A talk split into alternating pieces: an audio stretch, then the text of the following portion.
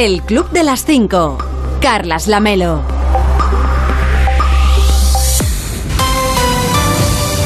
¿Qué tal? Muy buenos días. Son las 5 de la mañana, son las 4 en Canarias. Ya es 4 de julio. Quedan 180 días para acabar 2022 y 27 para el próximo 1 de agosto, por si a usted le interesa el dato. Hoy va a salir el sol a las 6 y 25 en Muro, en Mallorca, a las 6 y 56 en Carvajosa de la Sagrada, en el campo de Salamanca, y a las 7 en punto de la mañana en Villa del Río, en el Alto Guadalquivir, en Córdoba. Y para entonces, para cuando salga el sol, ya les habremos contado que...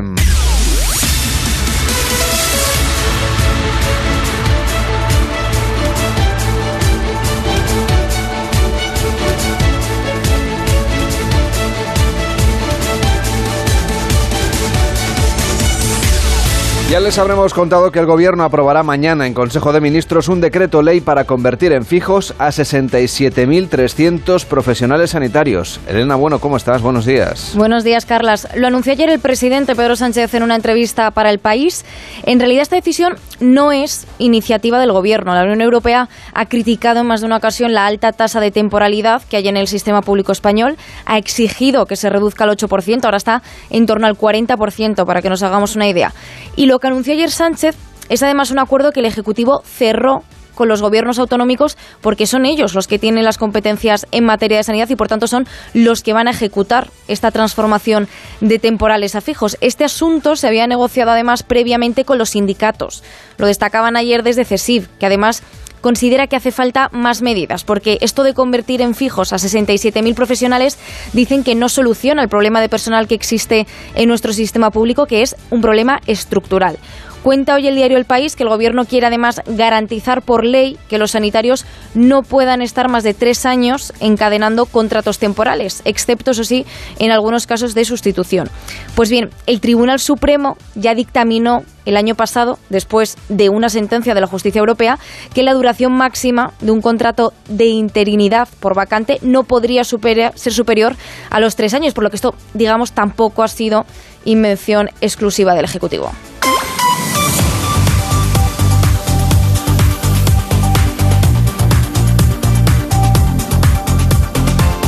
Hoy empieza en la localidad marroquí de Nador el juicio contra 36 de los 64 inmigrantes que fueron detenidos el pasado 24 de junio durante el salto a la valla de Melilla.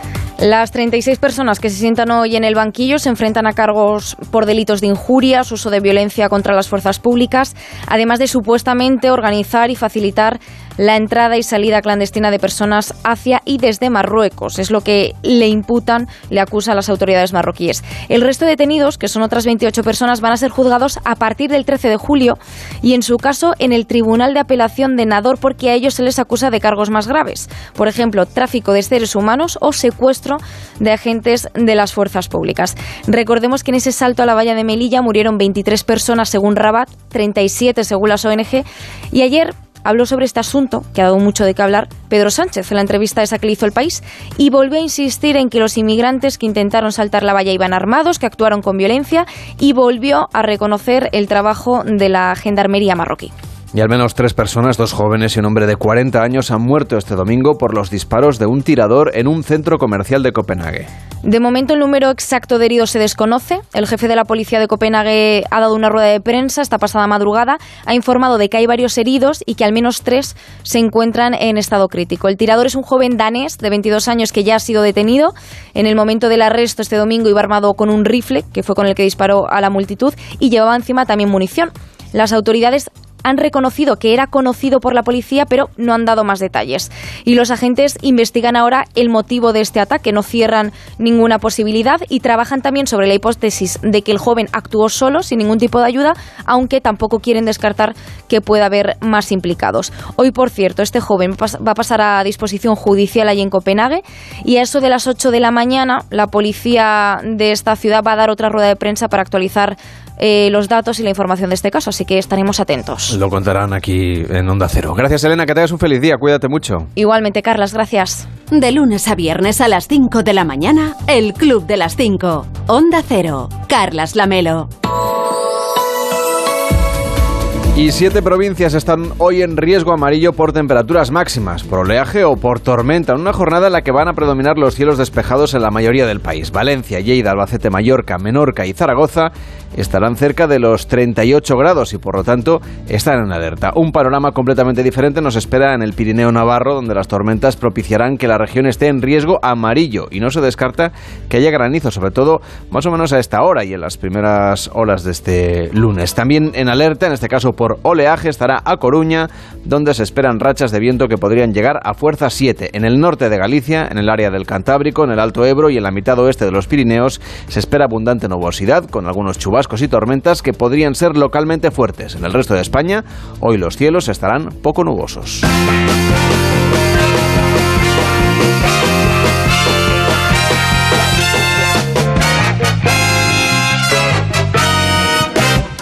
Estamos en el Club de las 5, de las 5 y 5, de las 4 y 5 en Canarias. Hola David Cervelló, ¿cómo estás? Muy buenos días. ¿A quién le deseas hoy especialmente los buenos días? Pues mira, vamos a empezar con una, una mujer que se ha hecho bastante... Mmm, ha estado bastante compartida, digamos su casa en este caso, por las redes. Y es que se ha hecho popular Bruna Barbie, que es una, una mujer brasileña muy fanática, porque muy fanática de la muñeca Barbie.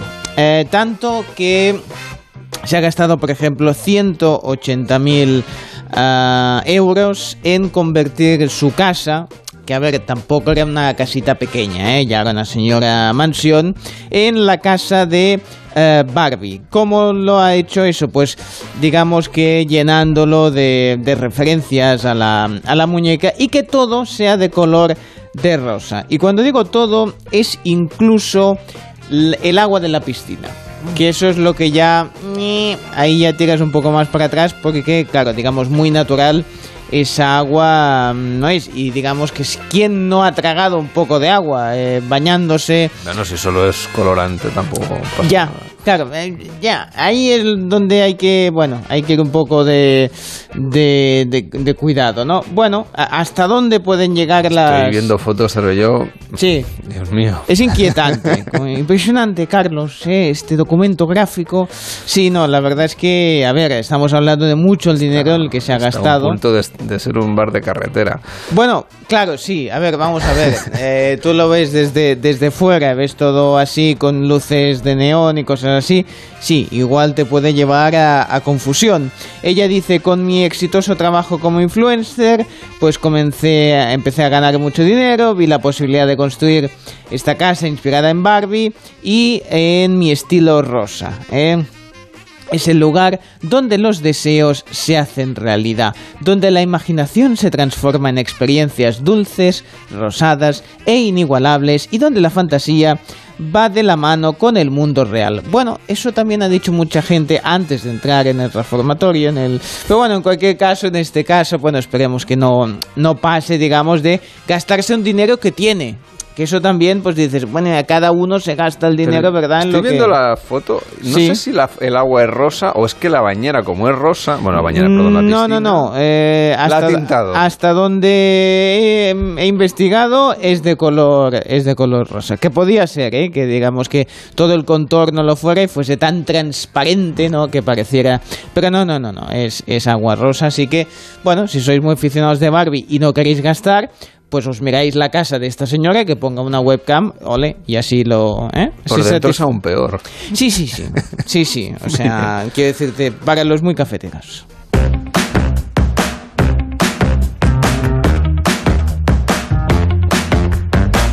¿Y a quién más le deseas hoy los buenos días? Sí, pues en este caso em, a un hombre que am, ha quemado em, ha quemado una iglesia ah, porque Hombre, sí, sí, no, no, a ver, pero, pero no, no tiene Polémicos buenos días. Sí, sí, sí, no, no, no es buenos días en plan buenos días, digamos que os cuento un poco la historia, ¿no? Digamos, ah, el caso es que mm, al parecer tuvieron una discusión, esto fue después de una discusión, y la mujer ah, al parecer, digamos que daba mucho dinero en donaciones. Entonces parece ser que el hombre, pues no, mm, vamos, eh, tenía, bueno... No estaba de acuerdo. Sí, no estaba, no estaba de acuerdo. Esto por un lado. Lo que pasa es que también quería dar los buenos días hoy a una imagen que circula, ahora la colgaré en el Twitter de mm, del club Onda Cero porque llama mucho la atención. Es de Google Earth, de estas típicas fotografías que digamos, cuando pasan la cámara no termina de hacerlas bien y en este caso es un perro de seis patas y llama mucho la atención. A ver, digamos que es que la parte... la Juntar, par- ¿no? Los- sí, la parte Las de imágenes atrás... que toma el, el- del- el del- vehículo este que hace las fotos. Exactamente, el perro es normal. Lo que pasa es que si tú, digamos, mm, discurres por ese parque ah, de Estados Unidos, pues te encuentras con un perro de seis patas y no deja de llamar la atención a saber si se va a convertir en un en un sitio turístico. Ahora comparto la imagen porque la verdad es que da entre grima y dan ganas de acariciarlo ese perro. Como la casa de Barbie de antes. Exactamente. Pues cuelga las fotos también, así. Por Vale, si alguien quiere pues coger venga, va, ideas de sí. decoración. Sí, os quedáis eh, y, y votáis eso de, de- os quedáis eh, like con el perro o retweet con el con la casa de Barbie. En arroba el club Onda Cero a través de Twitter. El Club de las 5. Y aquí en el Club de las 5, Ana Rodríguez nos explica lo más relevante de la información deportiva. Hola Ana, ¿cómo estás? Buenos días. Con Carlos Sainz como gran protagonista del día, Carlas, el piloto español se impuso en el Gran Premio de Silverstone de Fórmula 1, logrando de esta forma su primera victoria en el Mundial. Y se convierte de esta forma en el segundo español tras Fernando Alonso en conseguir este hito. En una carrera súper accidentada, Sainz ganó por delante de Checo Pérez y de Luis Hamilton y con Fernando Alonso quinto clasificado. Las buenas noticias continuaron ayer en la piscina porque la selección española masculina se proclamaba campeona del mundo de waterpolo tras doblegar a Italia en la tanda de penaltis. Es el tercer mundial para España que lo logra 21 años después. La mala noticia nos llegó ayer desde Wimbledon con la derrota y la eliminación de Carlos Alcaraz en octavos de final a manos del italiano Yannick Sinner. Hoy buscarán los cuartos de final Rafa Nadal ante el holandés Van de Zalschup y Paula Badosa ante Simona Halep. En el Tour de Francia, victoria al sprint de Groenewegen con Van Aert líder y hoy jornada de descanso. Y es que el pelotón se traslada desde Dinamarca a Francia. Y en fútbol son muchos los equipos de primera división que comienza la pretemporada, entre ellos el Barça, que la inicia con pruebas y reconocimientos médicos. La selección femenina, por su parte, ya está en Inglaterra para la Eurocopa y la femenina sub-19 jugará el miércoles las semis del Europeo ante Suecia. De lunes a viernes a las 5 de la mañana, El Club de las 5. Onda Cero. Carlas Lamelo. Hoy en Onda 0.es nos cuentan que hay varias víctimas mortales en un tiroteo en un centro comercial de Copenhague, en Dinamarca. La policía ha detenido al presunto autor de los hechos, un joven danés de 22 años, y se confirma la muerte de varias personas por los disparos, aunque todavía se desconocen detalles importantes de los hechos. La princesa Leonor y la infanta Sofía se han reunido en el Teatro Museu Dalí de Figueras, en Girona, con jóvenes que participaron en programas de la Fundación Princesa de Girona, cuyo objetivo es impulsar el talento joven. Hasta allí se han trasladado para asistir a una sesión de trabajo previa la entrega de los premios que llevan su nombre y que se van a entregar justamente hoy en Cornellá de Llobregat, un acto que contará con la presencia de los reyes. En nuestra web también le cuentan con todo detalle que el piloto español Carlos Sainz ha conseguido el Gran Premio de Gran Bretaña, el décimo mundial de la Fórmula 1, disputado en el circuito de Silverstone, lo que supone su primera victoria en la categoría reina del automovilismo. Y en Onda 0.es también le resumen la entrevista que ha concedido el presidente del gobierno al diario El País y donde recomienda a los empresarios que suban los salarios y contengan los beneficios. El presidente también ha anunciado que hará fijos a 67.000 profesionales del sector sanitario. Este próximo martes en el Consejo de Ministros vamos a aprobar la mayor estabilización de los profesionales sanitarios de la historia del Sistema Nacional de Salud desde su creación. Y vamos a estabilizar a 67.300 profesionales sanitarios de todos los niveles y de todo el conjunto de la Administración del Estado. Seguimos repasando lo que nos cuentan en Onda 0.es. Por ejemplo, cuáles son los síntomas clave de las variantes BA4 y BA5 respecto de la Omicron. La fatiga, la tos, la fiebre y el dolor de cabeza son dolencias comunes a las personas que se encuentran infectadas. En nuestra web también le explican qué protocolo a seguir, ha de seguir usted si entra en contacto con un positivo. En estos momentos solo deberían hacerse test las personas que tengan síntomas y además cumplan, por ejemplo, alguno de los siguientes requisitos. Ser una persona vulnerable de más de 60 años o inmunodeprimidos o una embarazada, personas relacionadas con ámbitos vulnerables, aquellos que residen, que acuden, que están ingresados o que trabajan en ámbitos vulnerables, por ejemplo, residencias de ancianos, así como trabajadores que prestan apoyo y cuidado también a ese tipo de personas. Ahí entra también el personal sanitario. Prestar, por ejemplo, un cuadro de infección respiratoria aguda de vías bajas que requiera de ingreso hospitalario y por el momento, recordemos, para la población en general, la mascarilla sigue siendo obligatoria únicamente en el interior del transporte público, aunque la ministra de Sanidad, Carolina Darias, ha pedido prudencia y ha recomendado que se extienda el uso de la mascarilla ante el aumento que se está registrando de casos de coronavirus en nuestro país. En nuestra web también le explican que los trabajadores de Ryanair han convocado más jornadas de huelga, de huelga en este caso del 12 al 21 de julio y del 25 al 28 de este mes.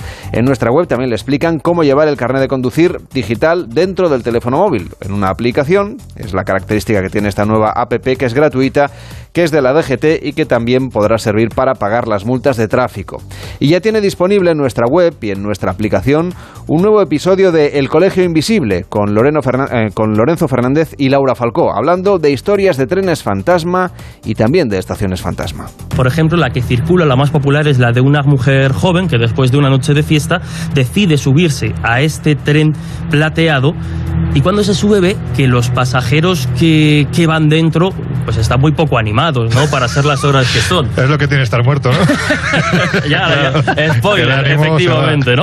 Eh, empieza a ver que la gente no, no, no, no genera ningún tipo de, de interacción, que no le presta ningún tipo de, de atención, y justo cuando este tren se detiene, esta flecha plateada se detiene en esta estación de King Lines, lo que se da cuenta es de que esas personas, por los, algunos detalles, ¿no? Como el que no tengan determinada, como que no tengan pies, que estén como un poco levitando en los asientos y esa que propia... a putrefacto.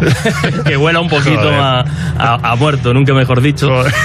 Pues eh, ella misma descubre en ese momento que se ha subido en ese tren maldito y ya nunca se va a poder bajar y como decía un poco como sucede pues en esta Santa Compañía o en estos buques fantasma como el holandés errante ella ya pasa a formar parte de esa lista Joder. de pasajeros que, que nunca más bajarán de este tren maldito. En nuestra web y en nuestra aplicación también puede recuperar a la carta las ediciones de La Cultureta y La Cultureta Gran Reserva desde el Teatro Romano de Mérida, hablando del papel de Margarita Shirku. Y una, este privilegio de haber podido estrenar las grandes obras del teatro eh, español del siglo XX a la desgracia de la guerra civil. Es decir, ella, ella era una persona de izquierda, eh, tuvo algún problema y, durante las representaciones incluso, y entonces a partir del 36 inicia su cuarto viaje a, a América, que es el, eh, el que cree que va a volver, pero ya no, ya no vuelve más, y primero está en Argentina, luego el gobierno argentino le, le prohíbe una obra de Camille, y, y, luego ya se va a Uruguay, y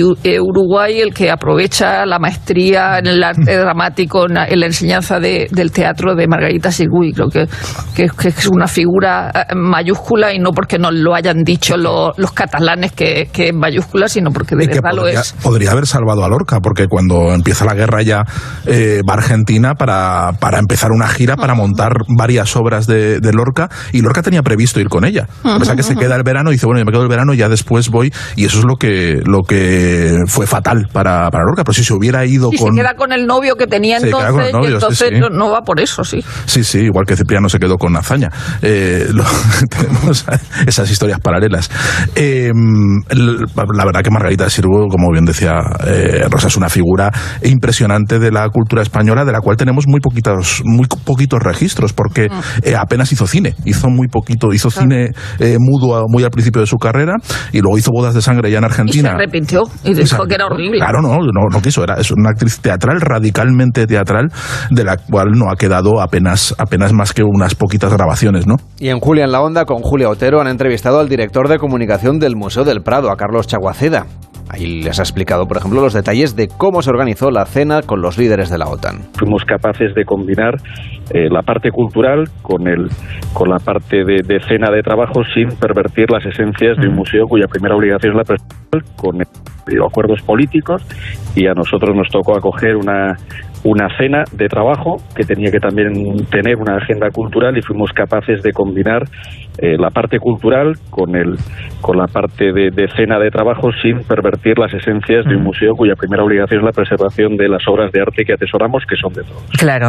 Eh, ¿En qué momento se decidió, señor Chaguaceda, que el Museo del Prado eh, iba a ser este escenario de la, de la última cena y, la, y seguramente la más emblemática, la, la, la que vamos a recordar, yo creo, a pesar de que pasen muchos años, ¿no?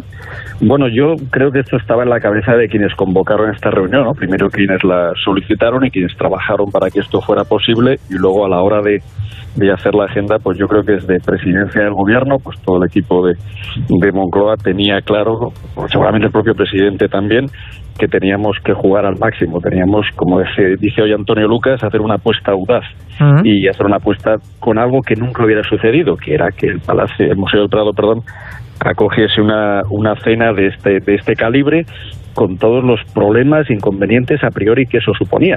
Claro, porque- solventando. sí. Claro, porque ahora mismo nos parece una idea excelente, ¿no? Una vez que ha pasado todo y dices, bueno, quien tuvo la idea es, mm, si fue, no sé si fue el presidente del gobierno, pero bueno, pe- pe- estupendo, una cena, una idea audaz, pero claro, eh, en su momento, cuando llega la primera idea al Prado, yo no sé cómo se reacciona, ¿no? Desde la pinacoteca, porque nunca se había hecho ninguna cena allí, ¿no?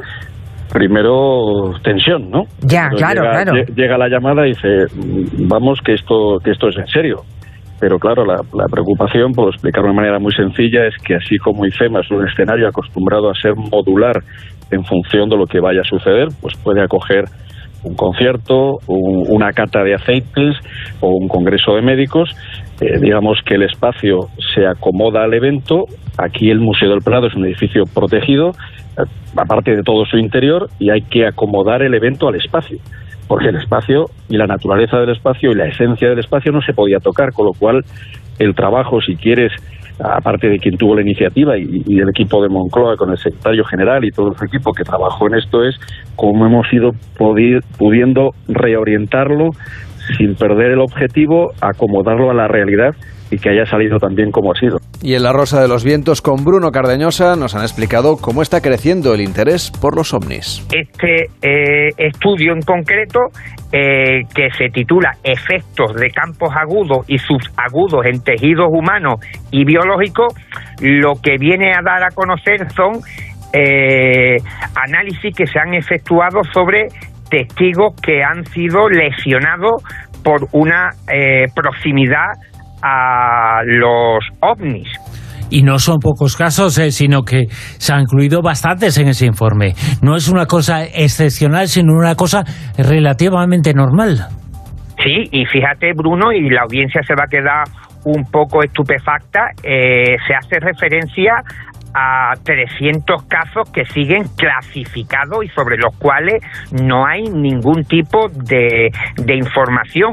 Eh, recordar que, por ejemplo, mm, todos recordamos esa eh, filmación del Nimis obtenida en el 2004 que ha dado prácticamente la vuelta al mundo y todo el mundo ya la tiene en la en la retina en la, en la retina perdón pues al parecer según ha informado eh, Lu Elizondo el último director de este programa de investigación oficial del Pentágono, pues eh, dijo que eh, algunos de los pilotos de combate que estuvieron en la proximidad del, del famoso tic-tac, pues también sufrieron algún tipo de, es uno de los eh, casos, eh, así se conoce uno de los casos eh, que tiene que ver con toda esta oleada. Es un caso de un extraño objeto que aparece sobre un barco de guerra norteamericano. Puede escucharlo a la carta cuando usted desee en onda0.es y por supuesto en nuestra aplicación. Se puede suscribir además a sus programas preferidos. Muy interesante todo esto de los ovnis. Ay, hola, ¿cómo Hola, está? señor Vidente, ¿cómo está? Bien. ¿A usted le han abducido alguna vez? Varias veces, sí. Sí, sí, sí. No esperaba ya- esta respuesta. No, porque, a ver, ya. Lo que pasa es que no están preparados para esta información en su plano astral. pero en el mío es bastante habitual ser abducido y bueno, estable- estableces bueno, amistades y sí, nos vemos de Es un vez en punto de cuando. encuentro. Sí, eh, bueno, hace- a veces hacemos convenciones de futurólogos, no en el Museo del Prado, pero en algún ovni sí que está bien. Sí, nos adaptamos al espacio también, nunca mejor dicho, al espacio sideral. Bueno. Oiga, hábleme de Sí, Wimbledon, porque sí, me gustaría saber si usted tiene hoy previsiones para Sí. saber lo que vamos a contar mañana. Tengo la hierba preparada porque eh, sé que me van a preguntar por los dos partidos, el de Paula Badosa, eh, que juega con Simona Halep, que es como el cometa, y después tenemos al botijo Van Transkunsprunsing, o Botic, Botijo no se llama. Botic Van... Botic van de Zandschum. Sí, van de lo que quiera. Bueno, y contra el que juega contra Rafael Nadal, que como le dije, ganó fácilmente. eh, eh, fue una cosa vista y no vista. Bien. Vamos a ver, vamos, voy a preguntar primero por Paula Badosa, eh, si no le importa, porque Usted mismo. a mí me, me llama bastante la atención esta chica. Además eh. juegan antes, ¿no? Juegan antes a las cuatro y tiene más media. sentido. Sí, me sale clarísimamente que se va a hacer justicia ¿eh? y que va a tener mucha fuerza. Es una chica con mucha fuerza ¿eh? y van a tener el sol contrariado, así que es posible que esté nublado el partido, ¿eh? pero va a ganar Paula Badosa, pasa a la siguiente ronda del torneo este de Wimbledon. Ahora voy a preguntar por, Por Botic van de Zandschum y Si eso- Rafael Nadal. Si eso pregunto por Nadal y, y ya, y. Sí, porque a las, a, a las cinco y media tenemos que haber acabado. ¿eh? Bien, el partido juega a las seis. ¿Va a ganar Rafael Nadal? Estoy preguntando. Y me sale la carta del, de- del mundo, ¿eh? del mundo mal. Así que, bueno, supongo que. Y sale una que está en tetas. Está desnuda la, la chica esta, no sé qué carta es. Bueno, en fin, igual me he Oiga, equivocado. si no de- sabe usted las cartas del tarot, yo no, No, le voy a poder ayudar, ¿eh? ya se lo digo. Igual me he equivocado de baraja, porque sabe qué pasa que estas horas me sale el carro también, la rueda de la fortuna, eh, así que es posible que alguna que algún eh, set vaya al tie break, eh, porque es la rueda de la fortuna. Me sale que gana Rafael Nadal, eh, y muy posiblemente con tres sets a cero, así que como mucho, como mucho perderá un set, eh, o sea que Rafael Nadal y Paula Badosa, los dos españoles llegan a cuartos de final. La Bien. señora esta que sale sin ropa Sí. en el tarot, según he encontrado en internet, Sí. tampoco es que yo lo haya mirado muy a fondo, no me ha Sí, mucho tiempo. salen es la- varias, es la ¿eh? carta del mundo, en teoría, ¿no? En el- no, en el mundo eh, es le Ah, no, no. mire es esta. Que sale un león y una... Sí, es la buey. es el arcano 17. Es que ¿sabe qué pasa? Ah, no, el que yo estoy mirando es el 11. No, el 17. Bueno, el 17 se la ve más con las de estos. Bueno, en fin, vamos con la- la- los nacidos en un 4 de julio, eh, que es el día de, del representante de un grupo. Está conocido, se conoce así, ¿eh? Bien, los puntos fuertes de esta gente es que son leales, los nacidos un día como hoy, ¿eh? son generosos y orgullosos. Los puntos débiles que tendrían es que son algo egocéntricos, tendenciosos y obsesivos. ¿eh? Bueno, tiene que haber de todo, ¿eh? la vida del Señor, por tanto está bien que haya gente también un poco así, tendenciosa. ¿eh? Bien, les voy a dejar con una meditación y luego que vean, igualmente el partido de, eh, de baloncesto, de tenis, ¿eh? porque va a ser emocionante, aunque ya sepan qué va a pasar. Dice así. Quizá todos los hechos tengan el mismo valor y ninguno deba considerarse más importante que otro.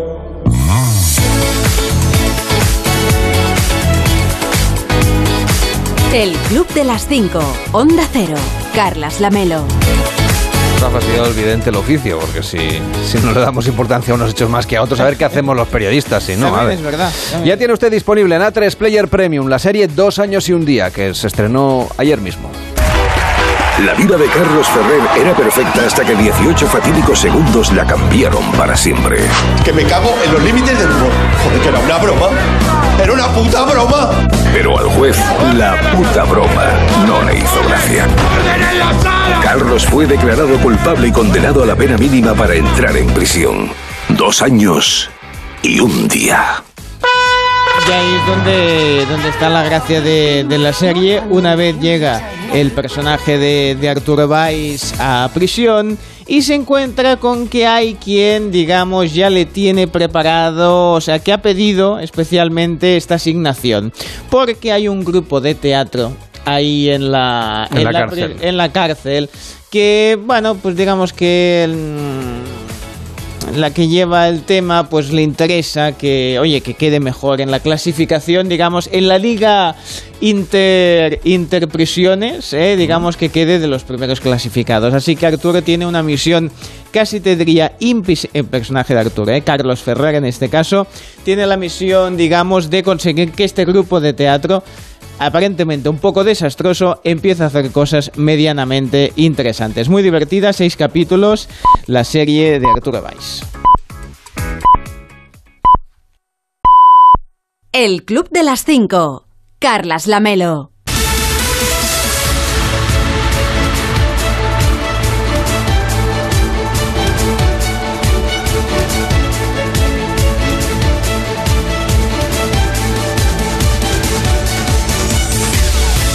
En 30 minutos empieza más de uno en Onda Cero, hoy con varios asuntos pendientes, pendientes vaya de varios asuntos de la actualidad, con Juan Carlos Vélez al frente. ¿Qué tal Juan Carlos? ¿Cómo estás? Muy buenos días. ¿Qué tal? Muy buenos días. El primero de ellos, o el primer escenario eh, de actualidad, si quieres, eh, es eh, Copenhague, capital de Dinamarca. Hay tres personas que han muerto a tiros en un ataque a un centro comercial. Hay varios heridos, además, algunos de ellos, en al menos tres, en estado crítico, según están informando los medios locales. El tirador es un joven de 22 años que fue detenido por la policía creen los agentes que actuaba en solitario, pero no descartan ninguna hipótesis ni posibilidad. A las 9 de la mañana, otro asunto del día, vamos a conocer datos de paro y afiliaciones a la seguridad social correspondientes al mes de junio. El empleo, de momento, y viendo los datos de mayo, eh, parece que aguanta el tipo, muy al contrario de la inflación que se sigue descontrolando y que ya desbanca al paro. Tenemos hoy eh, algunas encuestas al respecto como primera preocupación de los españoles. Eh, la princesa de Girona y de Asturias, Leonor, asiste hoy junto a la infanta Sofía y los reyes a la entrega de premios de la fundación que lleva su nombre, que vuelven a no entregarse en Girona y vuelve a no asistir nadie en representación del gobierno de la Generalitat de Cataluña.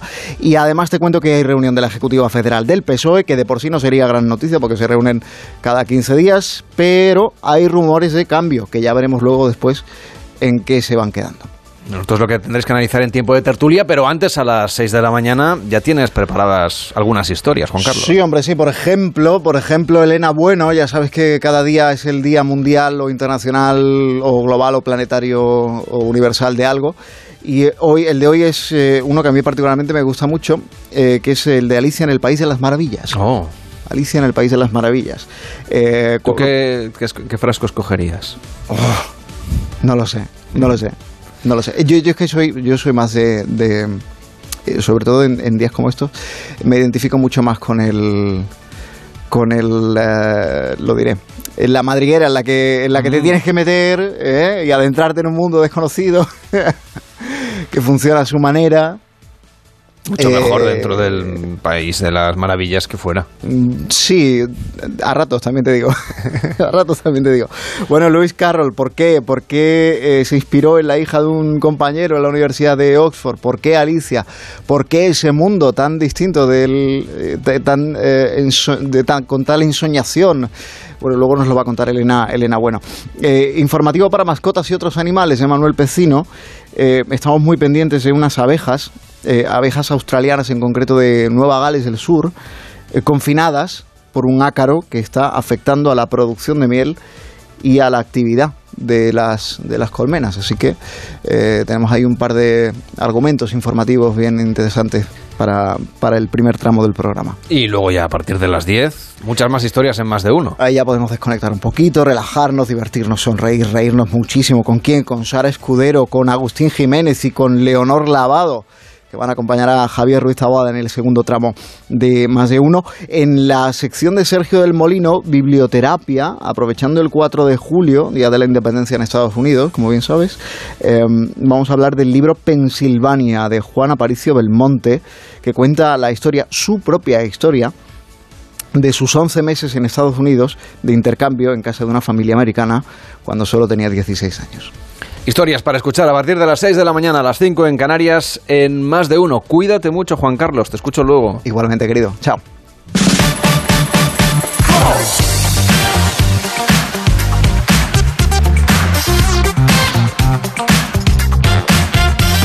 Estamos en el club de las 5, de las 5 y 34, de las 4 y 34 en Canarias. Y David Cervelló ha visto la televisión por usted. Sí, bueno, si quieren verla un poco tampoco pasa nada, ¿eh? O sea, yo es No, no, claro que no. Por si se la han es- perdido, aquí por es si no porque, han tenido bueno, tiempo, pues, eh, sí. resumimos las Sí, historias, sí, también las de la tele, claro. Sí, sí, sí. Pues mira, eh, empiezo por el mundo brasero porque han tocado un tema que me interesa. Ya sabéis que eh, a veces cuando salgo a correr me encuentro con jabalís y es un Mm. tema que me tiene algo preocupado.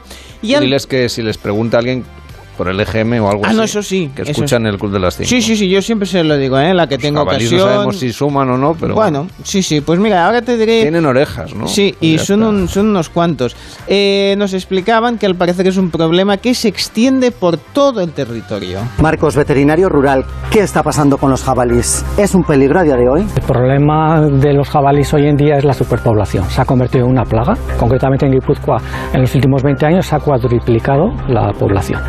Y esto trae unas consecuencias. ¿Por qué es una situación grave la del jabalí? Ha aumentado muchísimo la población. Ten en cuenta que una jabalina pare una media de 5 crías por camada. Y hay veces que pare dos veces al año. Lo que nos llama la atención es la actitud, el comportamiento del jabalí. ¿Ha cambiado?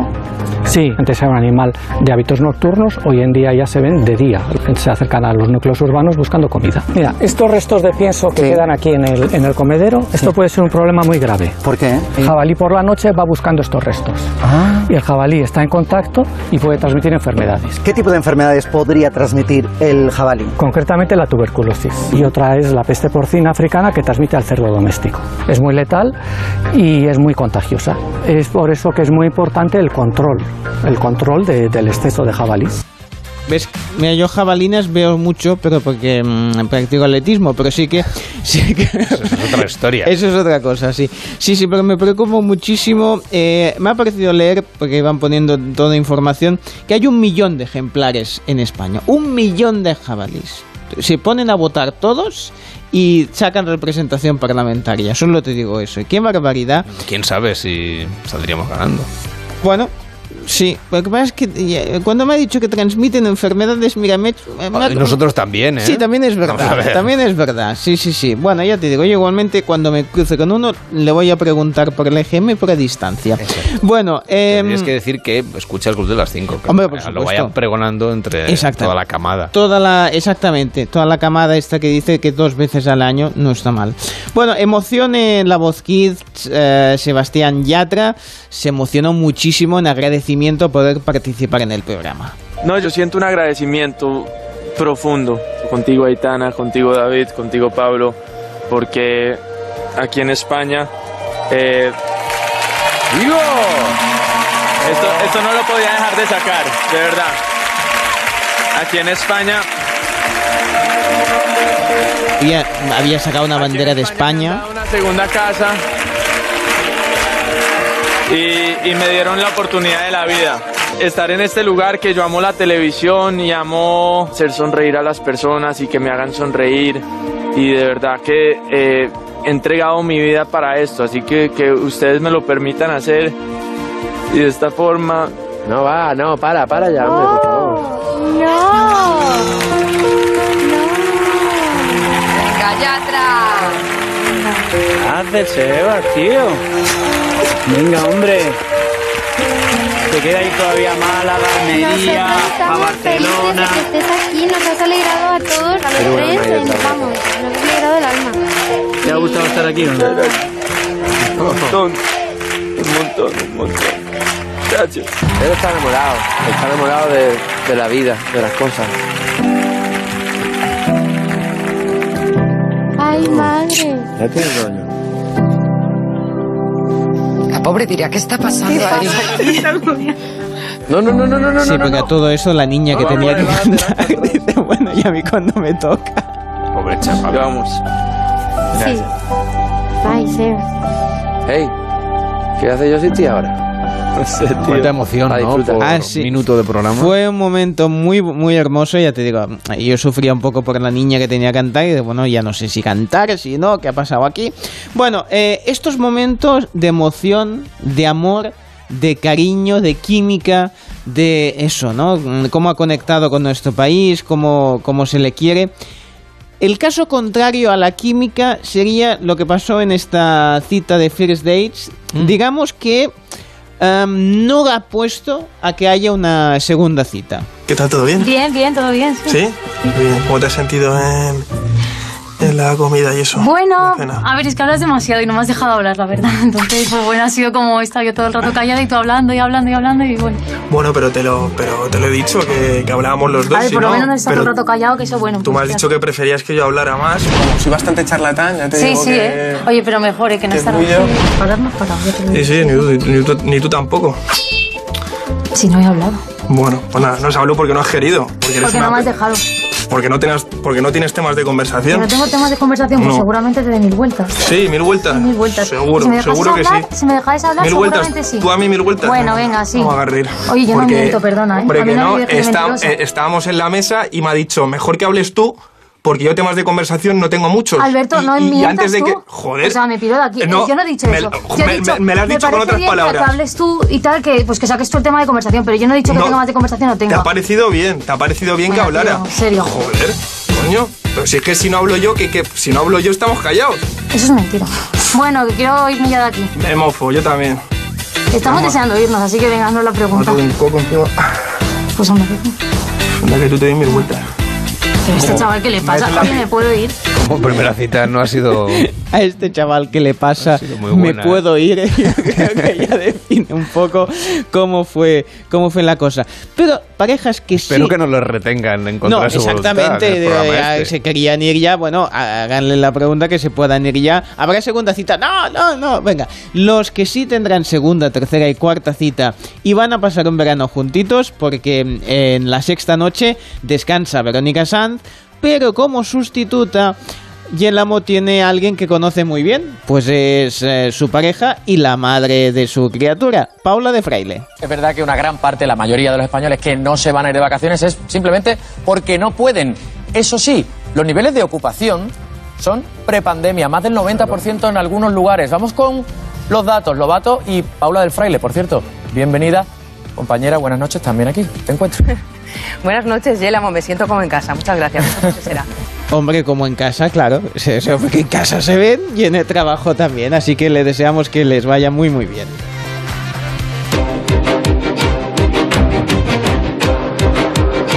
El Club de las 5.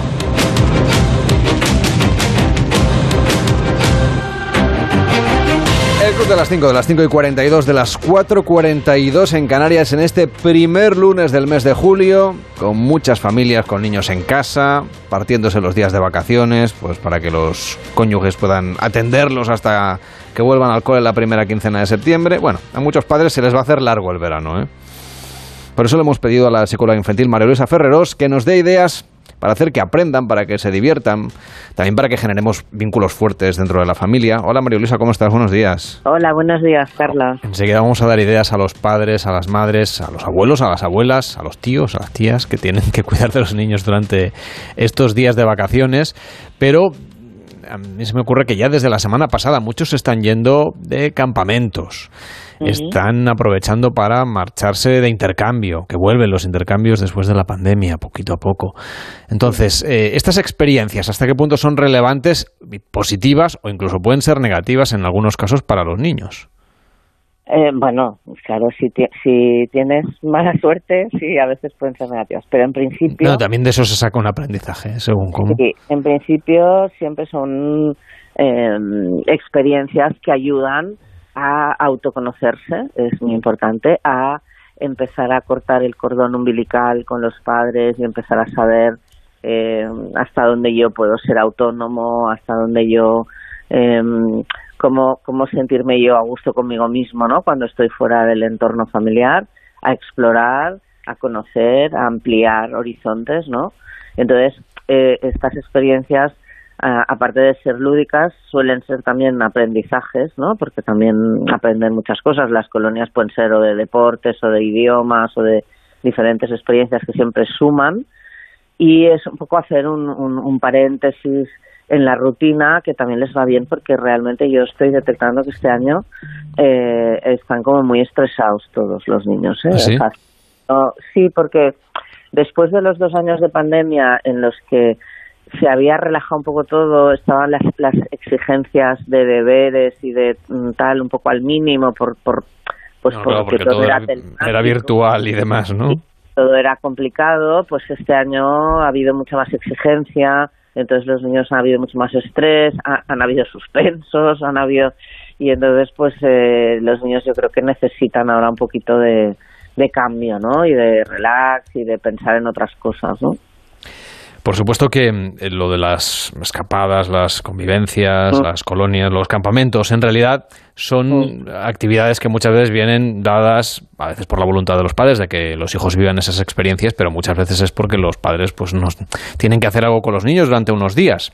Mm. Sí, bueno, sobre todo porque si has de trabajar, no, no, Efectivamente.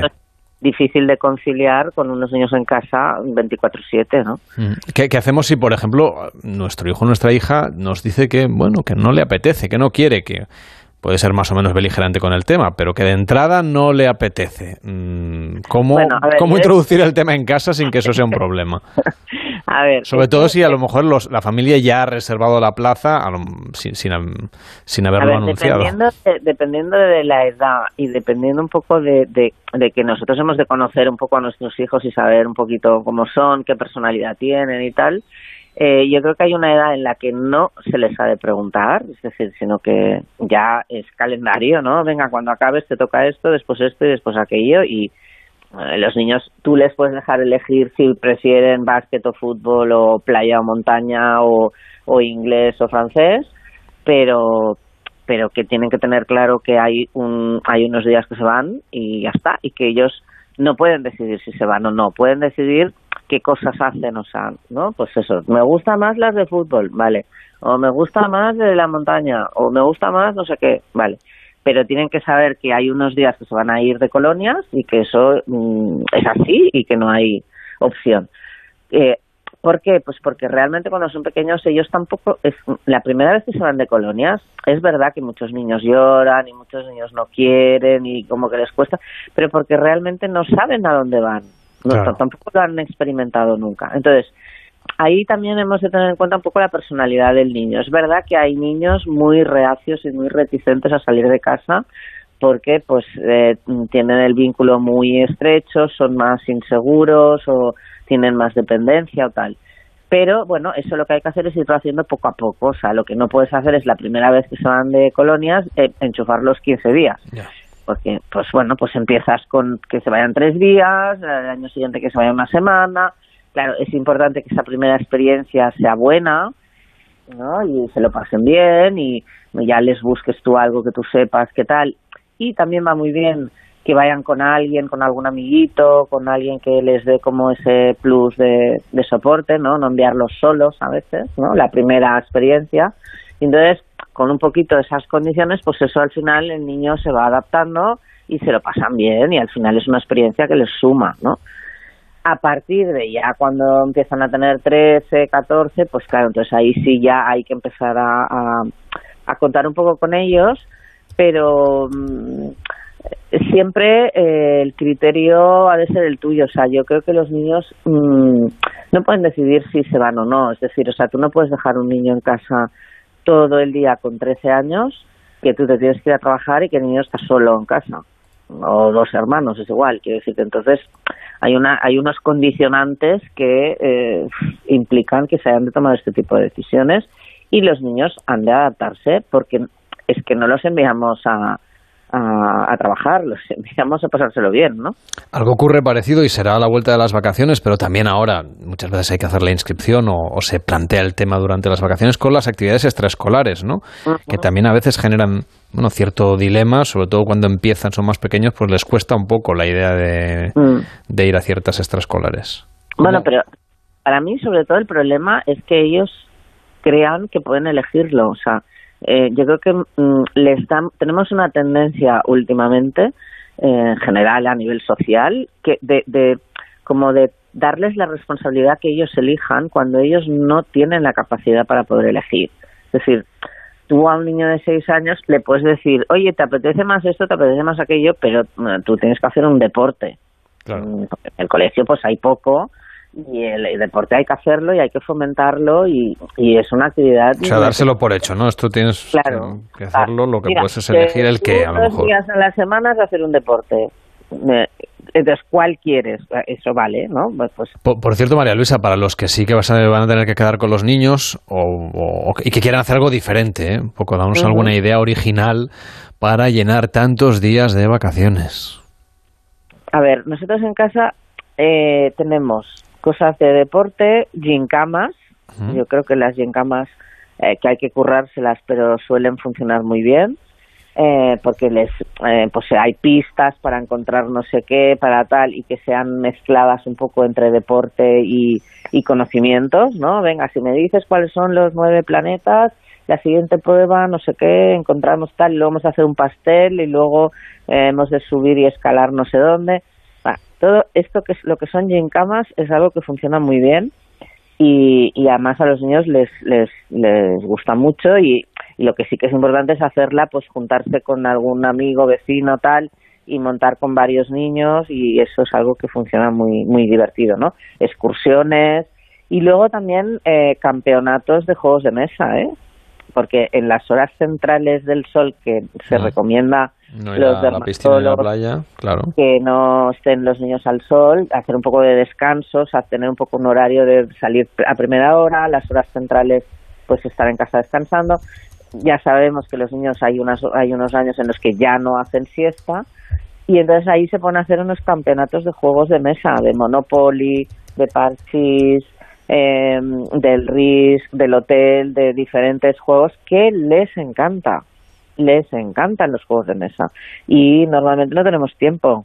Pues en verano, en esas horas centrales que hemos de estar un poco a cubierto del sol, pues podemos organizar también campeonatos de hacer pues eh, un juego cada semana, entonces se suman los puntos, entonces a ver quién gana. Todo lo que se haga así en plan un poco eh, competitivo para tal y esto les motiva muchísimo entre ellos y si estamos eh, tenemos a los niños con los abuelos y los primos y tal pues eso ya es la bomba. O sea quiero decir de todo este tipo de cosas que claro eh, exigen que tú organices no esto es el tema. Hay que organizar hay que hacer una tabla ver cuántos juegos vamos a jugar quién quién juega cómo se cuentan los puntos no sé qué no y las gincamas también no pero es un poquito de organización, un poquito de planificación, pero luego eso funciona divinamente, los niños se lo pasan estupendo y además eh, practican estrategias mentales de, de, muchos tipos de cosas. O sea, yo eh, pienso que hay que utilizar el verano para que los niños todos los aprendizajes que, ah, que han aprendido en el colegio los consoliden en la realidad.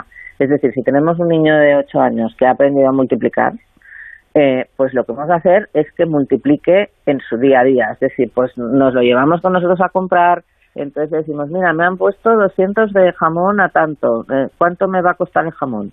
A ver, y si tal, y si compro esto, esto y esto, ¿cuánto dinero tengo que llevarme y cuánto me van a devolver de cambio? O sea, hay que eh, intentar que utilicen de forma práctica aquello que han aprendido en el colegio, para que vean la utilidad y para que consoliden el aprendizaje. Mm, pues la noche que hay, la noche de la luna de fuego, eh, que no sé cuándo es en verano, pues nos vamos a esa noche a cenar con bocadillos al monte o a la playa donde estemos con un catalejo, miramos la luna, nos llevamos un mapa, o sea, y cuando nos vamos de viaje nos llevamos un mapa físico, ¿no? El del móvil, un mapa físico para que el niño vea, a ver, vamos a 30 kilómetros por hora, hemos de llegar a este pueblo, ¿cuántas paradas hemos de hacer? ¿A cuántos kilómetros tengo que ir? ¿A cuánto? Y que vaya poniendo en práctica todos los aprendizajes de multiplicación de tal, de no sé qué que ha hecho en el cole. Que, lo, que vea que todo eso luego lo tienes que utilizar en la vida real. ¿no? Es una manera de consolidar el aprendizaje, de motivarlo y de ver que todo lo que estudias sirve. Y eso funciona súper bien. Pues ideas para este verano con niños. Gracias, María Luisa, que tengas un feliz día. Cuídate mucho, buen verano. Muchas gracias, Carlas, muy amable. Igualmente, un buen verano a todos. El Club de las Cinco. Carlas Lamelo.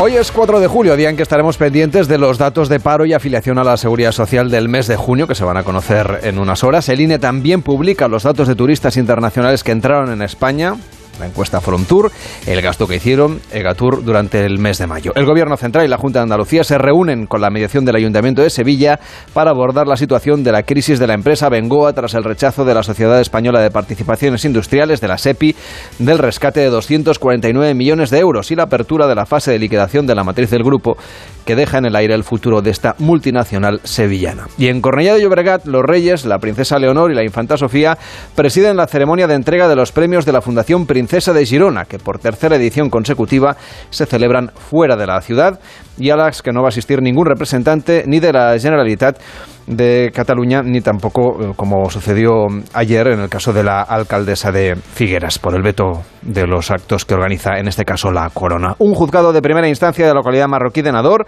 fronteriza con Melilla, juzga a 36 de los 64 inmigrantes detenidos el pasado 24 en el intento masivo de cruzar, la ciudad de, de cruzar a la ciudad española, en el que murieron, recordemos, al menos 23 personas subsaharianas. Seguimos repasando en el Club de las Cinco lo que hoy va a ser noticia. El presidente francés Emmanuel Macron y el canciller alemán Olaf Scholz mantienen una cena de trabajo esta noche en París y los gobiernos de Suecia, de Suiza, perdón, y Ucrania organizan una conferencia internacional de dos días sobre la reconstrucción de Ucrania en la ciudad de Lugano. Y el ministro de Agricultura, Pesca y Alimentación, Luis Planas, preside el acto de presentación de la campaña de comunicación sobre la política agraria común. Entidades soberanistas protestan ante el Colegio de la Abogacía de Barcelona por una conferencia que imparte el magistrado Manuel Marchena, presidente de la Sala del Tribunal Supremo que dictó la sentencia del Prusés, y la Audiencia Nacional juzga a cinco acusados de un delito de constitución de grupo terrorista por integrar lo que se conoce como Frente de Cárceles, un grupo de presos por delitos de yihadismo que presuntamente se afanó en cohesionar a los internos condenados por terrorismo para mantener el control sobre ellos y que ninguno se viera tentado de abandonar la yihad armada. Y el premio de Silverstone y la pasión por la Fórmula 1 son los protagonistas de la información deportiva. Ana Rodríguez, buenos días. ¿Qué tal, Carlas? Buenos días. Gran triunfo el de ayer de Carlos Sainz, primero en su carrera en la Fórmula 1 en el Gran Premio de Silverstone en el Reino Unido. El español se impuso en una carrera muy accidentada a Checo Pérez y a Luis Hamilton, con Fernando Alonso quinto en la clasificación. Y estas eran sus palabras al llegar a meta. Sabía que iba a llegar, era cuestión de tiempo, ¿no? Porque las cosas se están haciendo bien, sé que soy rápido, sé que mi momento llegaría. El caso es que siempre llega el día que menos te lo esperas o el día que o el fin de semana que igual te lo esperas menos, ¿no? Es algo que desde pequeño, ¿no? En toda mi carrera deportiva eh, las cosas siempre son difíciles pero acaban saliendo y es algo que me ha enseñado la vida y que algo que, que voy a intentar seguir haciendo. Carlos Sainz se convierte así en el segundo español tras Fernando Alonso en ganar una carrera en el Mundial de Fórmula 1. Además, la selección masculina de waterpolo se proclamó campeona del mundo 21 años después, tras derrotar a Italia en una final de infarto con empate a 9 e imponiéndose España en la tanda de penaltis. Por su parte, la selección femenina de fútbol sala se proclamó campeona de Europa tras ganar también en la tanda de penaltis a Portugal. Las malas noticias del domingo llegaron desde Wimbledon, donde Carlos Alcaraz quedó eliminado tras caer en cuatro sets ante el italiano Yannick Sinner. Hoy es el turno de Rafa Nadal y de Paula Badosa. Ambos intentarán meterse en los cuartos de final del torneo. En el Tour de Francia, victoria al sprint de Groneweger con Baenaer, que sigue líder. Hoy tenemos jornada de descanso en la ronda francesa, ya que los corredores viajan desde Dinamarca hasta Francia. Y son muchos los equipos que hoy comienzan la pretemporada en el fútbol en primera división. Entre ellos el Barça, con pruebas médicas a sus jugadores, a todos, menos a a Ricky Puig, a Lenglet, a Umtiti y a Mingueza, con los que Xavi no cuenta para la próxima campaña.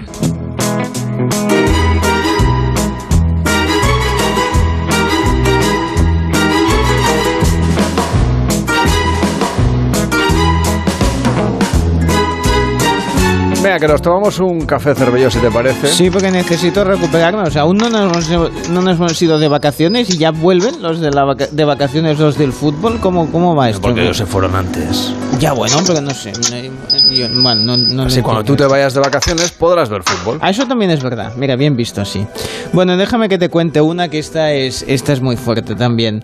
Así Eh, se van muchos días, gastan mucho dinero. Pues mira, Entonces es, lo hacen por ahorrar. es lo que le interesa a Claire Brown, te cuento, una joven eh, australiana que ah, tendría que recibir una herencia, porque falleció su padre, lamentablemente, de 12 millones de dólares, pero de momento lo- eh, todo esto está parado, lo de cobrar los 12 millones, porque su padre le había dejado en el testamento que eh, primero ella debía conseguir un trabajo estable para acceder a la herencia. O sea, lo dejó así en la... Un pequeño detalle. Bueno, pues la chica aún no se ha puesto a trabajar y no solo eso, sino que dice que no piensa hacerlo. A ver, ella dice que como mm, padece TDA, trastorno de déficit de atención e hiperactividad, pues que mm, considera que no está capacitada para trabajar. En todo caso, lo que está pidiendo es que le den los 12 millones y así ya no tendrá que eh, trabajar. Dice, no puedo, por ejemplo, conducir porque tengo la capacidad de atención de un mosquito. Bueno, de un mosquito millonario, en este caso, porque claro, con 12 millones, ¿me entiendes? Puedes seleccionar a, qué persona picas. O sea que bueno, eh, est- seguiré el caso y ya os iré informando de cómo encuentra trabajo la chica. Sí, sí, sí, una cosita. algo no que, sé. que pueda hacer. Claro. Gracias, Cervello. Cuídate mucho. Hasta mañana, tienes que venir aquí a trabajar, que no tienes una herencia de 12 Nada, millones. nada, nada. Hasta luego. Empieza más de uno en Onda Cero. Hasta mañana.